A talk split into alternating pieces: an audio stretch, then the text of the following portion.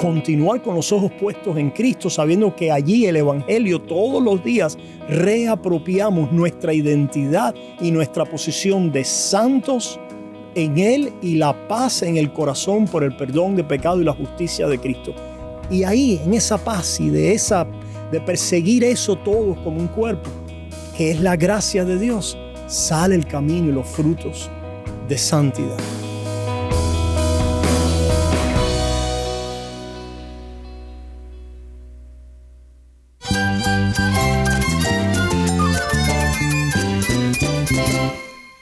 Jesús es nuestro Salvador, nuestro amigo. Cristo es mi guía. Cristo significa todo, pero en primer lugar mi Salvador, mi refugio en tiempos difíciles. Él es nuestra fortaleza. Es la salvación, es la vida eterna. Bueno, Cristo es, vida. Él es suficiente. Él es el héroe de esta gran historia. Cristo para mí es mi todo.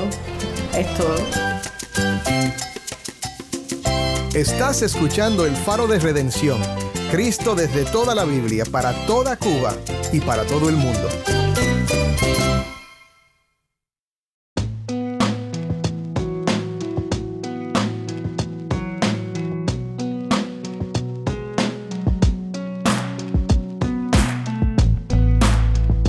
Soy el pastor Dani Rojas, el nuevo director y locutor del Faro de Redención. Gracias por acompañarme hoy. Estamos en la cuarta y última semana de nuestra serie titulada Suprema Majestad, Cristo desvelado sobre la epístola a los Hebreos. Esta poderosa epístola a menudo es pasada por alto porque puede ser difícil de entender pero no te asustes porque tomaremos tiempo para explicar las partes difíciles, ya que esta epístola es una joya que nos da una revelación poderosa de quién es Jesús. Esta semana nos acompañan los pastores David Menéndez, José Prado y el hermano Jason Arevalo. Si has estado escuchando ya los conoces. Hablamos de la santidad como separación y pureza que solo se encuentra en Cristo y que es el resultado de la paz que tenemos en Él. Hablamos de la diferencia entre la santidad como un desempeño nuestro y la santidad como algo que Dios produce en nosotros por medio de la gracia de Dios en Cristo Jesús. Vemos que es posible considerarse un gran pecador sin alcanzar la gracia, amargados por nuestra situación sin descansar en Cristo. Consideraremos que Dios, a través de la sangre de Cristo, nos acerca de una manera que nuestros propios esfuerzos no pueden. Si tienes una Biblia, busca Hebreos capítulo 12 y quédate conmigo para ver a Cristo en su palabra.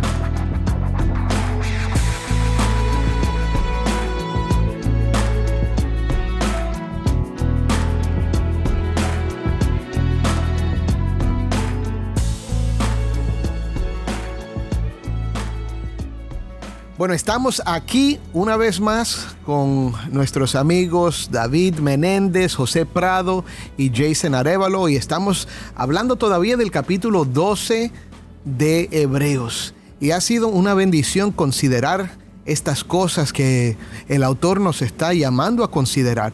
De mirar a Cristo como el autor y el consumador de nuestra fe, de correr esa carrera no con nuestro poder, no con nuestras fuerzas, no es autodisciplina, es poner los ojos en Cristo y a través de la vida, las circunstancias de la vida, Dios nos va disciplinando porque somos sus hijos. El que tiene los ojos puestos en Cristo, el que tiene la fe en Cristo, es hijo de Dios.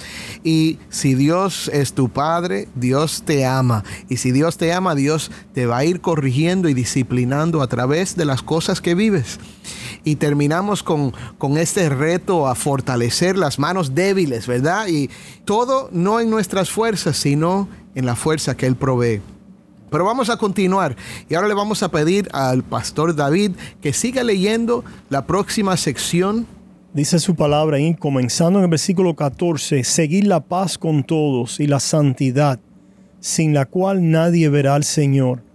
Mirar bien, no sea que alguno deje de alcanzar la gracia de Dios, que brotando alguna raíz de amargura os estorbe, y por ella muchos sean contaminados no sea que haya algún fornicario o profano como Esaú, que por una sola comida vendió su primogenitura, porque ya sabéis que aún después, deseando heredar la bendición, fue desechado, y no hubo oportunidad para el arrepentimiento, aunque la procuró con lágrimas.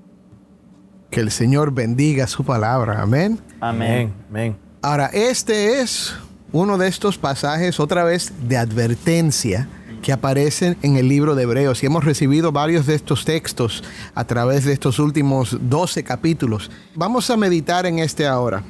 ¿Quién quiere comenzar?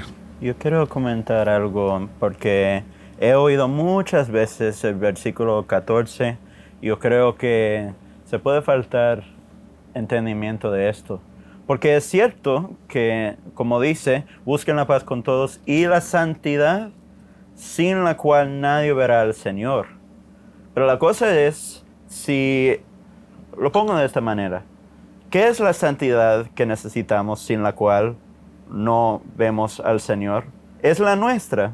Porque si es la nuestra, te aseguro, ninguno de nosotros vamos a ver Uh. al Señor. Pero si recordamos el pasaje donde estábamos en el último episodio, eh, la santidad que necesitamos es del versículo 10, participar en de su santidad. Mm, Necesitamos la santidad de Cristo. amén. Amén. Es, es correr a Él y encontrar la santidad que Él nos provee. Sí. Es muy bueno lo que Jason nos acaba de decir. Me quisiera poner esto más como aquí en la tierra, ¿verdad? Muchas veces hablamos del Evangelio y las verdades del Evangelio y las ponemos aquí bien altas, ¿verdad? En las nubes. En las nubes, que es normal, pero tenemos que traerlo a nuestro corazón. Amén. Y cuando lo traemos así hacia abajo, lo que yo veo acá, ¿verdad? Es que cuando ponemos nuestros ojos en Cristo, cuando hemos puesto nuestra confianza, estamos viendo, estamos poniendo nuestros ojos en Cristo, eso es lo que significa buscar la paz. Porque cuando estamos ahí en Cristo, aun cuando tenemos dificultades con hermanos, hermanas, personas que nos traen persecución, lo que sea, ¿verdad? Nosotros vamos a buscar estar en paz con todas personas no buscamos defendernos y esa realidad es lo que nos separa, ¿verdad? En Cristo, ¿Nos santifica? nos santifica en Cristo, ¿verdad? Es lo que la palabra santificación no es simplemente bondad, sino que es separación. Hemos sido separados en Cristo. Lo que vemos acá en verdad es el fruto de poner nuestros ojos en Cristo. El fruto de poner nuestros ojos en Cristo va a ser una persona que a través de las tribulaciones va a buscar paz. Una persona que a través de las tribulaciones va a seguir en Cristo en vez de buscar su propia manera de lidiar con, con las situaciones, ¿verdad? Eso es lo que, lo que yo veo acá. Interesante. Pues mira, vamos a tratar de entonces definir esto, porque Jason nos ha correctamente mencionado que estamos hablando de su santidad, la santidad que nos provee Cristo, y José nos está hablando de, de esta santidad como hasta cierto punto un esfuerzo consciente de descansar en Cristo y no tratar de nosotros mismos crear el buen ambiente, sino descansar en lo que Él hace. Pero vamos a definir la santidad aquí. ¿Quién lo puede definir? Bueno, en términos de definición, santidad ah, tiene que ver con separación y pureza. Dos cosas, separación y pureza o limpieza. Y ambas cosas, como hemos mencionado, las encontramos en Cristo Jesús. En Cristo Jesús, donde se hace la paz para el pecador y somos justificados por la fe, tenemos paz para con Dios, somos separados en Él y para Él posicionalmente y legalmente, y hemos sido limpios, perdonados de todos nuestros pecados. Amén. So, esa parte, vamos a decir, legal, ¿verdad? De nuestra justificación en Cristo se aplica, lo, lo encontramos en Él.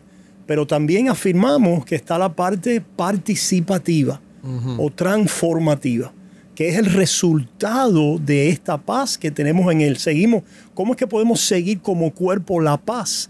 Cuando buscamos la paz que tenemos en Cristo Jesús, no es simplemente paz por el hecho de resolver problemas o conflictos. Puede haber una organización que tenga mucha paz y puede haber una organización o un cuerpo que tenga dificultades y problemas y sin embargo están eh, buscando, eh, batallando en el camino de la paz que es por la fe de Cristo Jesús. So, como resultado de esta paz que buscamos y tenemos en Él, el Señor nos da el fruto apacible de justicia, que como decía y mencionamos, y Santiago lo dice, ¿verdad? Eh, el, el fruto de justicia se hace en paz para aquellos que, ¿verdad? Que, que tienen esta paz, que buscan la paz. Y es la paz que Cristo cada vez que aparecía siempre decía, pasa a vosotros.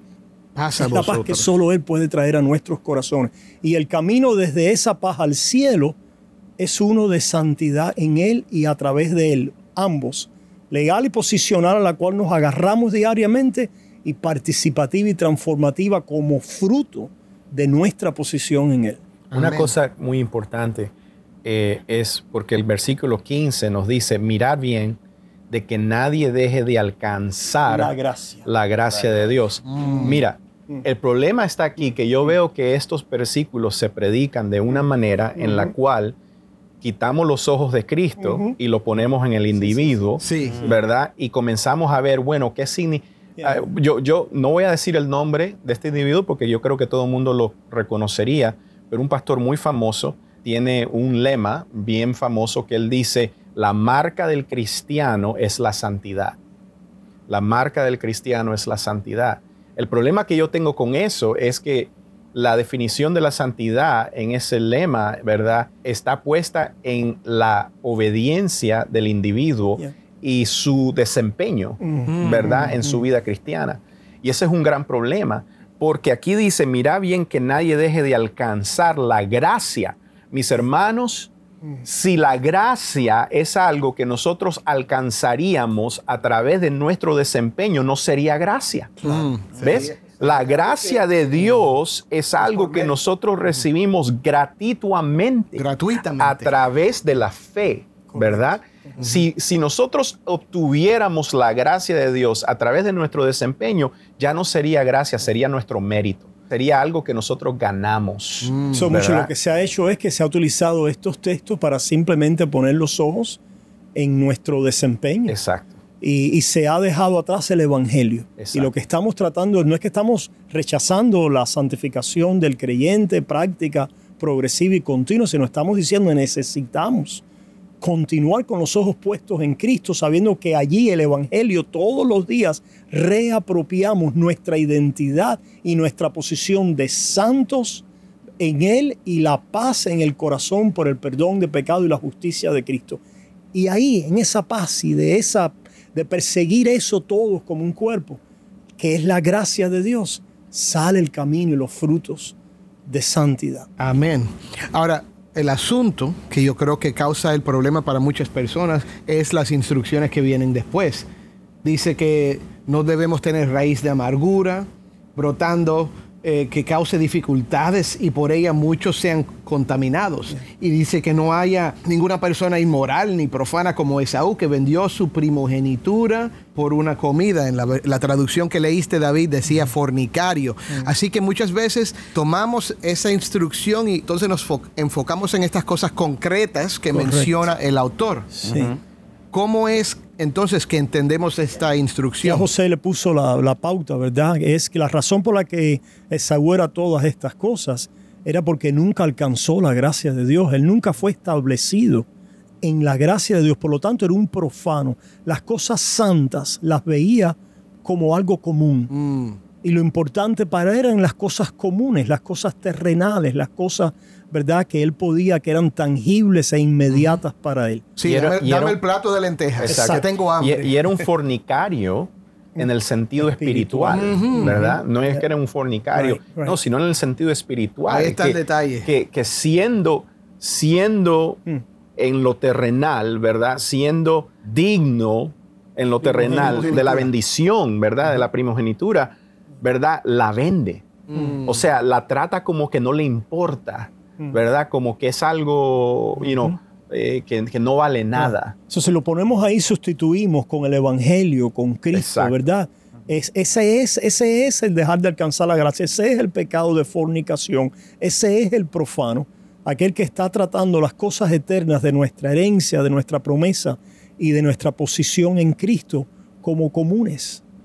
Y por eso no hay ocasión Para el arrepentimiento. arrepentimiento, Exactamente. aunque la buscó con lágrimas. Mm, es posible llorar mucho, es posible sentirse un gran pecador y aún así no alcanzar la gracia porque no confiamos plenamente en Jesucristo y su obra para Es salvarnos. una tristeza de lo que hemos perdido, de lo que se nos ha quitado, de la falta de beneficios, Remordimiento. remordimientos, etcétera. Bueno, Pablo nos dice en Corintios, ¿verdad? Que hay una tristeza, ¿verdad? Que te lleva al arrepentimiento, Mm. pero hay una tristeza que te lleva a la muerte, Mm. ¿verdad?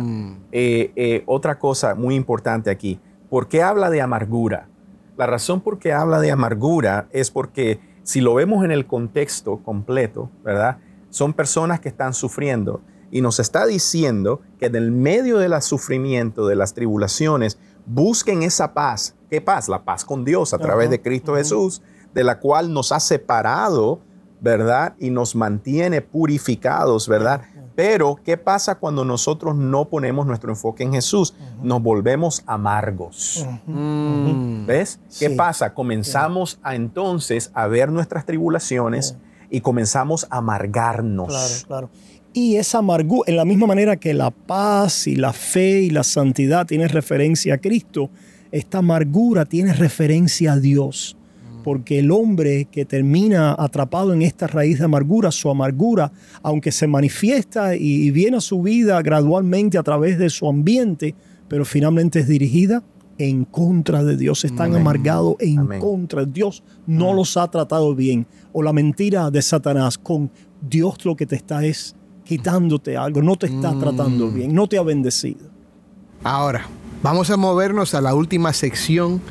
Y, todo esto va junto, ¿verdad? Porque eh, está desarrollando la misma idea, pero dice, porque ustedes no se han acercado a un monte que se puede tocar, ni a fuego ardiente, ni a tinieblas, ni a oscuridad, ni a torbellino, ni a sonido de trompeta, ni a ruido de palabras tal que los que oyeron rogaron que no se les hablara más, porque ellos no podían soportar el mandato. Si aún una bestia toca el monte será apedreada.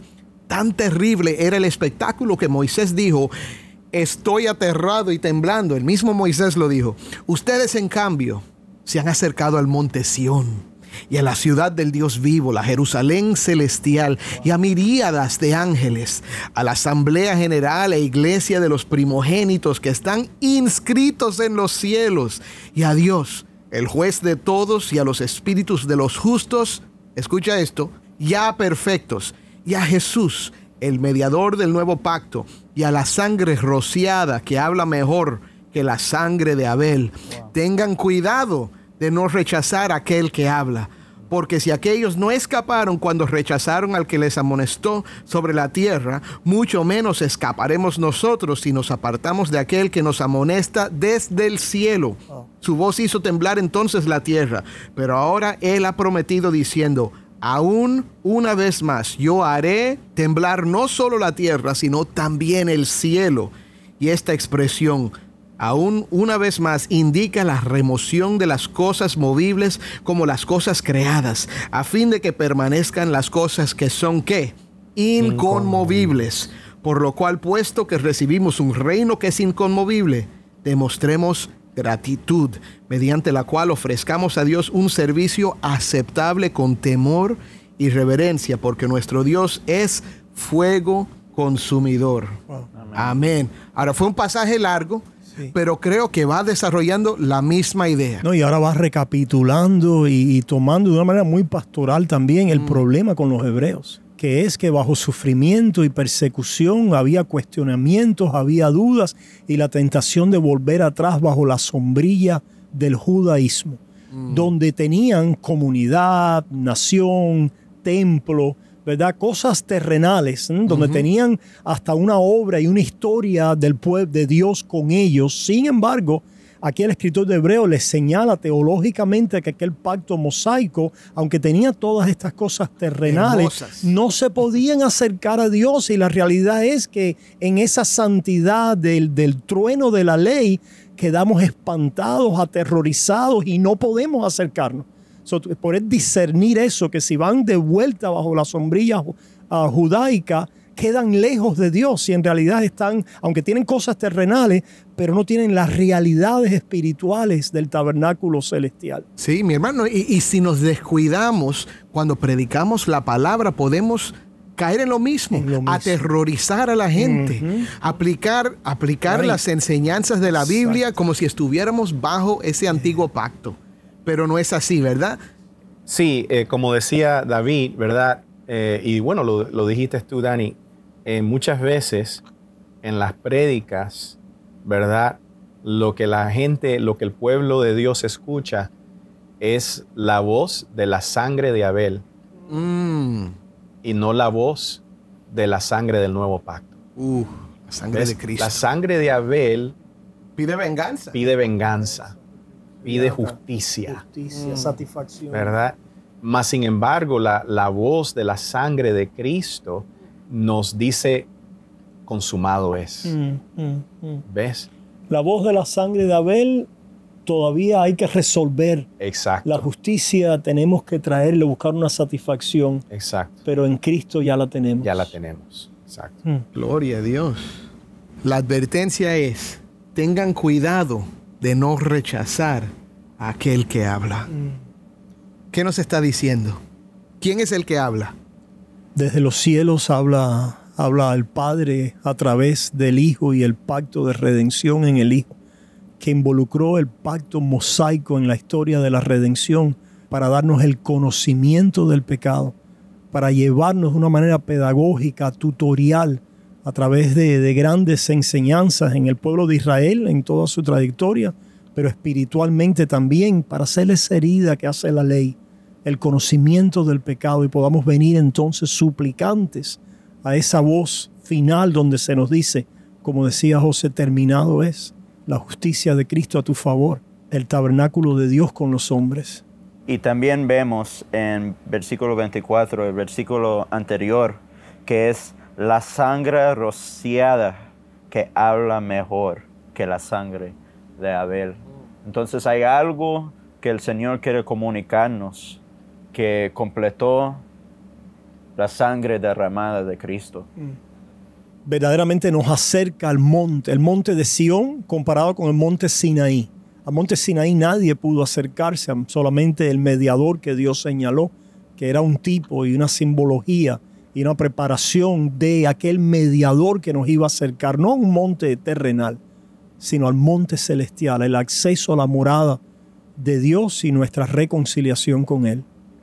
Ahora habla aquí de que Dios va a remover las cosas movibles, como las cosas creadas, a fin de que permanezcan las cosas que son inconmovibles. Por la cual, puesto que recibimos un reino que es inconmovible, demostremos que gratitud, mediante la cual ofrezcamos a Dios un servicio aceptable con temor y reverencia, porque nuestro Dios es fuego consumidor.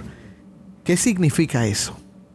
Bueno, yo creo que el autor quiere definitivamente recordarnos la santidad de Dios. Él quiere recordarnos que nosotros no podemos jugar con Dios, pero Él nos recuerda eso a la luz de lo que Cristo ya ha hecho por nosotros, ¿verdad? De la paz que ya hemos recibido, de la separación y, y santidad que ya tenemos en Cristo, ¿verdad?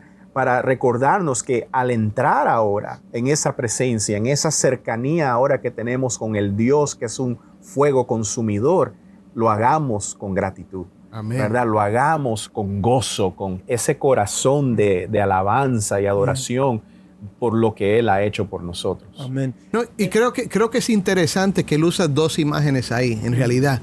Primero el de sacudir.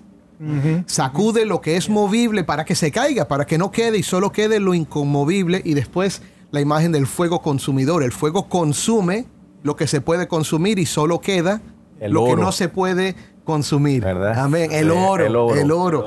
¿Quién hace esa obra? Es Dios. Es Dios. Dios. es el que nos salva, Dios es el que nos santifica y nosotros nosotros mantenemos nuestros ojos en Cristo. Y yo quiero compartir um, sobre eso, porque yo creo que es importante observar que el Señor no quiere destruir todo. El Señor, si no quiere mantener lo que es lindo, puro, que, que pertenece a su reino inconmovible. Amén. Sí, sí, ciertamente. Para aquellos que tienen puestos sus ojos en las cosas conmovibles, en las cosas terrenales, en este mundo que pasa, ¿verdad? El Señor se va a mostrar como un fuego de juicio. Pero para aquel que tiene los ojos puestos, como decía Jason, en las cosas bellas que Dios ha hecho, que van a tener una continuación en renovación, en nueva creación, pero con la gloria del tabernáculo de los cielos, llenando todo el universo, el fuego de Dios es un fuego renovador, purificador. Mm. Y esto nos causa reverencia, nos causa gratitud y el temor de esa reverencia en adoración a Dios. Amén. Hermanos, hemos llegado al final de este episodio y me imagino que estoy mirando las caras de mis amigos aquí. Todos tenemos más que decir, pero no nos queda más tiempo. Pero gracias por escuchar y vamos a terminar con una oración. Padre, yo te doy gracias por este tiempo en que hemos hablado de estas cosas tan importantes. Estas cosas son importantes para nosotros, Padre, porque nos invitan a poner toda nuestra confianza en Cristo y agarrarnos de aquel que está produciendo dentro de nosotros algo inconmovible. Señor, ayúdanos a confiar y descansar plenamente en Cristo. Señor, ayúdanos a dejar atrás esas cosas que, que nos impiden, ese pecado, Señor, que nos hace tropezar. Señor, ayúdanos a no despreciar lo que tú nos estás dando, sino a valorarlo como algo supremo, algo absolutamente necesario, Señor. Y Padre, hoy entendemos por la fe que eso es Cristo, que murió por nuestros pecados, que resucitó para nuestra justificación, que ascendió y está ahora a la diestra del Padre, a la diestra de la majestad en lo alto, para hacer intercesión por nosotros y salvarnos hasta lo máximo, Señor. Gracias por un Salvador que es poderoso para salvar. Ayúdanos a confiar en Él. En el nombre de Cristo. Amén.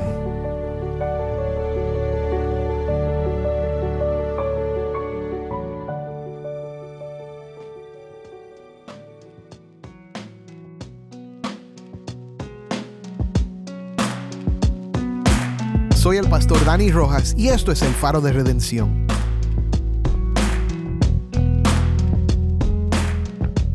Gracias de nuevo a David, a José y a Jason por estar con nosotros hoy.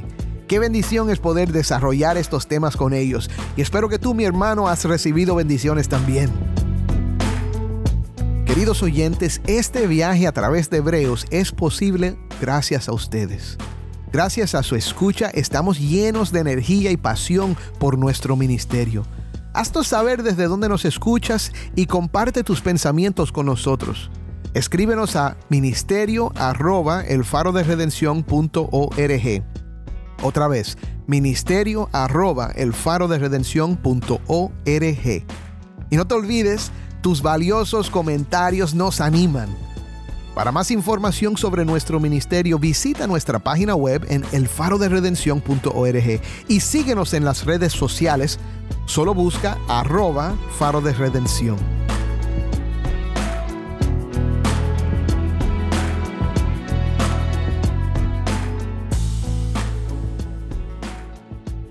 Antes de despedirnos, quiero compartir una oportunidad especial contigo. El faro de redención provee más que palabras. Brilla la luz de esperanza para el pueblo cubano con el poder del Evangelio. Si nos escuchas fuera de Cuba, quiero que sepas que al apoyarnos desempeñas un papel esencial para poder llevar el mensaje de salvación a quienes necesitan el Evangelio. Al invertir en este ministerio nos permites llegar a más oídos, tocando vidas y teniendo un impacto duradero en un pueblo necesitado. Juntos podemos tejer una historia de transformación, compartiendo la luz de la fe con aquellos que más la buscan.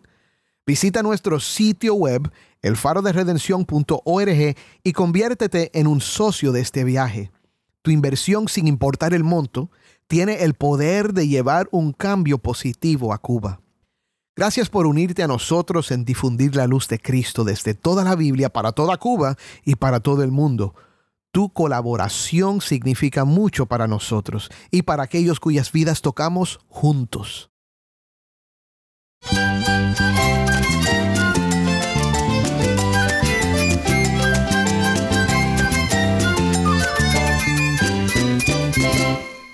Soy el pastor Dani Rojas y esto ha sido el faro de redención. Te invito a que me acompañes mañana en esta serie Suprema Majestad, Cristo desvelado. El faro de redención, resplandeciendo la luz de Cristo desde toda la Biblia, para toda Cuba y para todo el mundo.